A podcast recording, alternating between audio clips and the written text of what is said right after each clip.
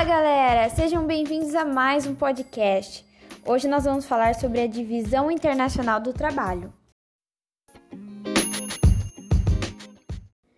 DIT, sigla para Divisão Internacional do Trabalho, é basicamente a forma em que o mundo está dividido considerando as atividades econômicas.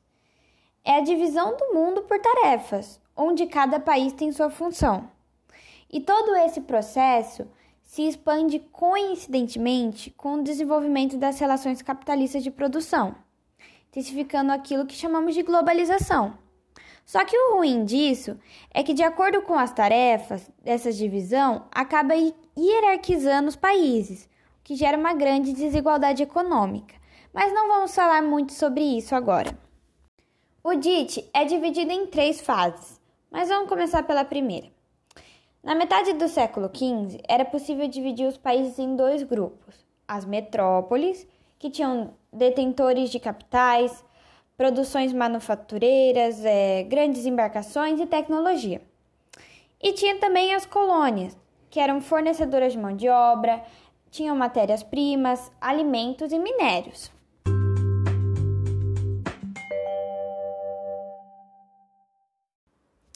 A segunda fase do DIT começou principalmente a partir do século XVII. Essa divisão do trabalho, ela sofreu algumas e poucas alterações. Com a primeira e a segunda revolução industrial, as colônias e os países subdesenvolvidos passaram a fornecer também produtos agrícolas, assim como vários tipos de minerais e especiarias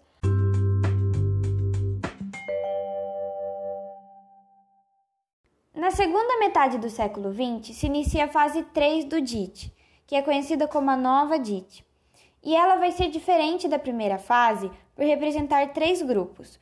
O grupo dos países desenvolvidos permanece sendo formado por países detentores de capitais, tecnologias e indústrias de ponta. Mas a grande mudança vem no grupo dos subdesenvolvidos, que de um lado aqueles países que continuam tendo uma economia primária, sendo meros fornecedores de mão de obra, matérias-primas e alimentos.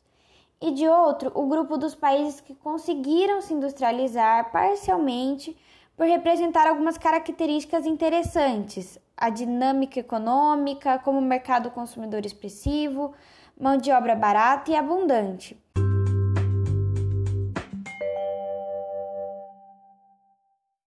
Então é isso, pessoal. Infelizmente, estamos chegando ao final de mais um podcast.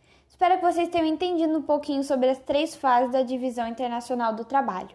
E é isso.